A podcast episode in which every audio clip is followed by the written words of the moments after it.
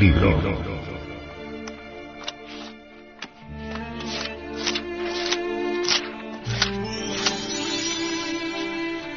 Tratado de Psicología Revolucionaria.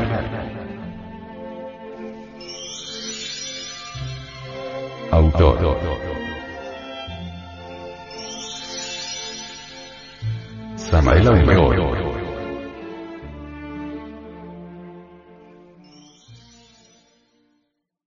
Este libro fue pasado a formato sonoro digital, para facilitar su difusión. Y con el propósito de que así como usted lo recibió, lo pueda hacer llegar a alguien más.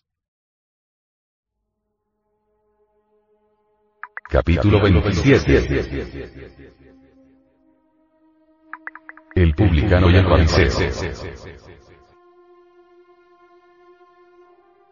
Reflexionando un poco sobre las diversas circunstancias de la vida, bien vale la pena comprender seriamente las bases sobre las cuales descansamos. Una persona descansa sobre su posición, otra sobre el dinero, aquella sobre el prestigio, es otra sobre su pasado, es otra sobre tal o cual título, etcétera, etcétera, etcétera. Lo más curioso es que todos, ya sea rico o mendicante, necesitamos de todos y vivimos de todos, aunque estemos inflados de orgullo y vanidad. Pensemos por un momento en lo que puedan quitarnos. ¿Cuál sería nuestra suerte en una revolución de sangre y aguardiente? ¿En qué quedarían las bases sobre las cuales descansamos? Ay de nosotros, nos creemos muy fuertes y somos espantosamente débiles. El yo que siente en sí mismo la base sobre la que descansamos, debe ser disuelto si es que en realidad anhelamos la auténtica bienaventuranza. Tal yo subestima a las gentes, se siente mejor que todo el mundo, más perfecto en todo, más rico, más inteligente, más experto en la vida, etc. Resulta muy oportuno citar ahora aquella parábola de Jesús el Gran Kabir, acerca de los hombres que oraban. Fue dicha a unos que confiaban en sí mismos como justos, y menospreciaban a los otros. Jesús el Cristo, dijo. Dos hombres subieron al templo a orar. Uno era fariseo y el otro publicano. El fariseo, puesto en pie, oraba consigo mismo de esta manera. Dios, te doy gracias porque no soy como los demás hombres, ladrones, injustos, adúlteros, ni aun como este publicano. Ayuno dos veces a la semana, doy diezmo de todo lo que gano. Mas el publicano estando lejos, no quería ni alzar los ojos al cielo, sino que se golpeaba el pecho diciendo, Dios, se propició a mí, pecador. Os digo que éste descendió a su casa justificado antes el otro. Porque cualquiera que se enaltece será humillado. Y el que se humilla será enaltecido. Lucas 18. 10, 14 empezar a darse cuenta de la propia nadidad y miseria en que nos encontramos, es absolutamente imposible en tanto exista en nosotros el concepto ese del más. Ejemplos. Yo soy más justo que aquel, más sabio que fulano, más virtuoso que sutano, más rico, más experto en las cosas de la vida, más cumplidor de sus deberes, etcétera, etcétera, etcétera. No es posible pasar a través del ojo de una aguja mientras seamos ricos, mientras en nosotros exista ese complejo del más. Es más fácil pasar un camello por el ojo de una aguja, que entrar un rico en el reino de Dios. Eso de que mi escuela es la mejor y que la de mi prójimo no sirve. Eso de que mi religión es la única verdadera y que todas las demás son falsas y perversas. Eso de que la mujer de fulano es una pésima esposa y de que la mía es una santa. Eso de que mi amigo Roberto es un borracho y que yo soy un hombre muy juicioso y abstemio, etcétera, etcétera, etcétera. Es lo que nos hace sentirnos ricos. Motivo por el cual somos todos los camellos de la parábola bíblica con relación al trabajo esotérico. Es urgente auto-observarnos de momento en momento con el propósito de conocer claramente los fundamentos sobre los que descansa. Cuando uno descubre aquello que más le ofende en un instante dado, la molestia que le dieron por tal o cual cosa, entonces descubre las bases sobre las cuales descansa psicológicamente. Tales bases constituyen según el Evangelio cristiano las arenas sobre las cuales edificó su casa.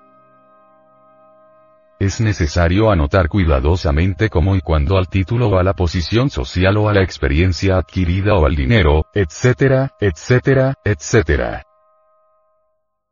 Grave es sentirse uno rico, superior a fulano o a sutano por tal o cual motivo.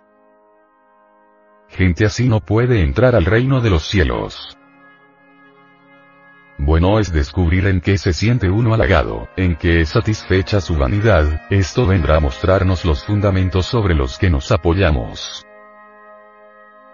Sin embargo, tal clase de observación no debe ser cuestión meramente teórica, debemos ser prácticos y observarnos cuidadosamente en forma directa, de instante en instante. Cuando uno comienza a comprender su propia miseria y nalidad, cuando abandona los delirios de grandeza, cuando descubre la necedad de tantos títulos, honores y vanas superioridades sobre nuestros semejantes es señal inequívoca de que ya empieza a cambiar. Uno no puede cambiar si se aferra a eso que dice.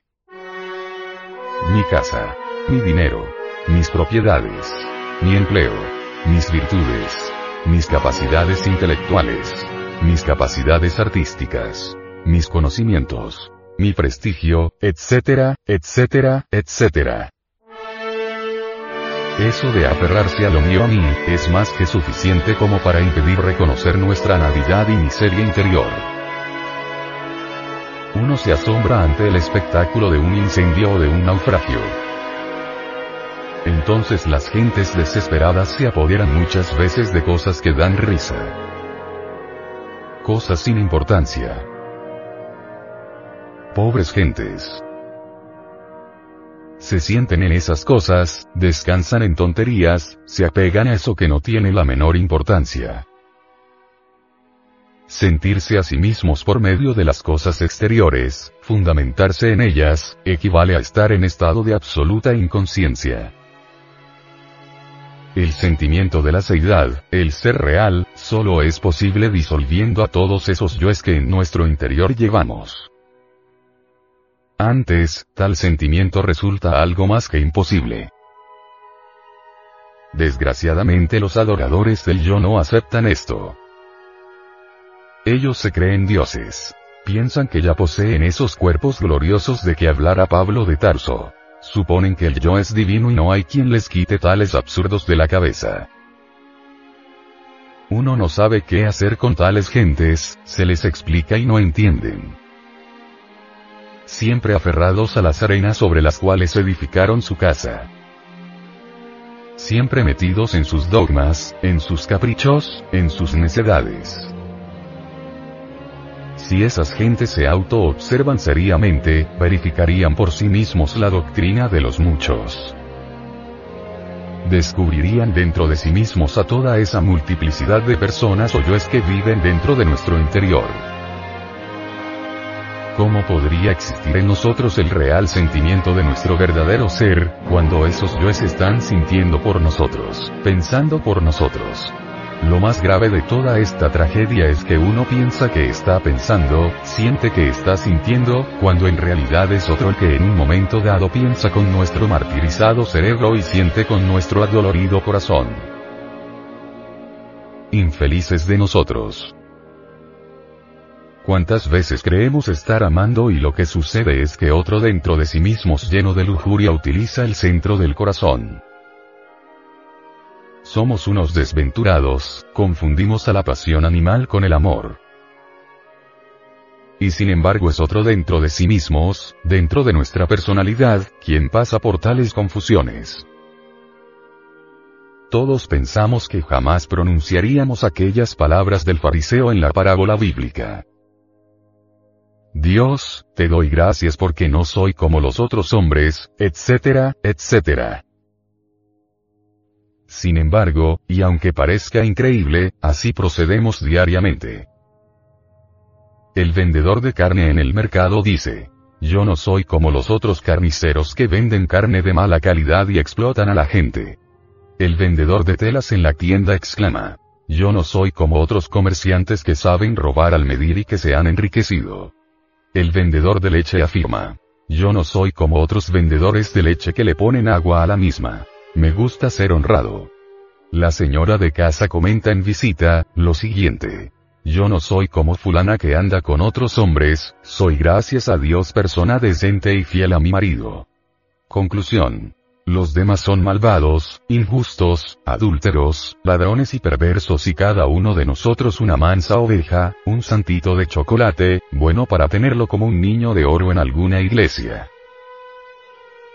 Cuán necios somos.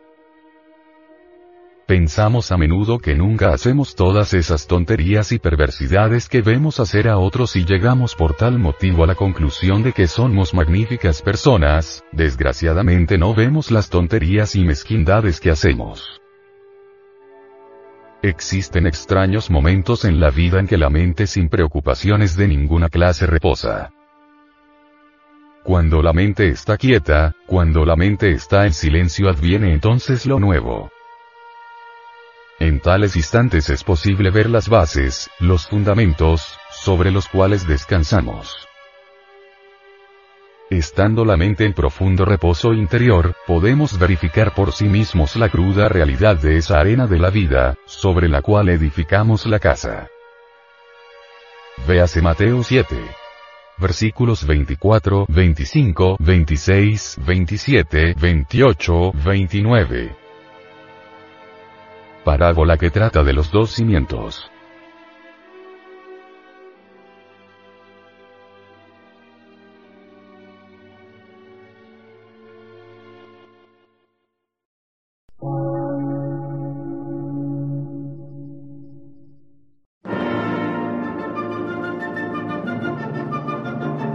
Emisora, gnóstica, transmundial una nueva civilización y una nueva cultura, sobre la faz de la Tierra.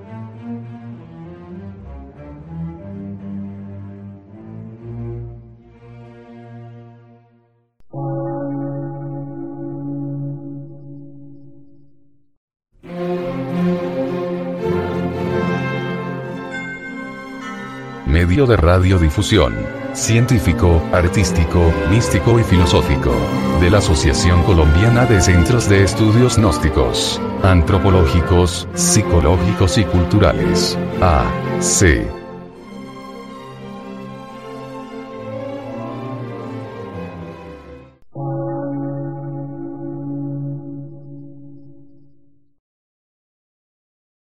Lectura en movimiento. Difusión sin fronteras.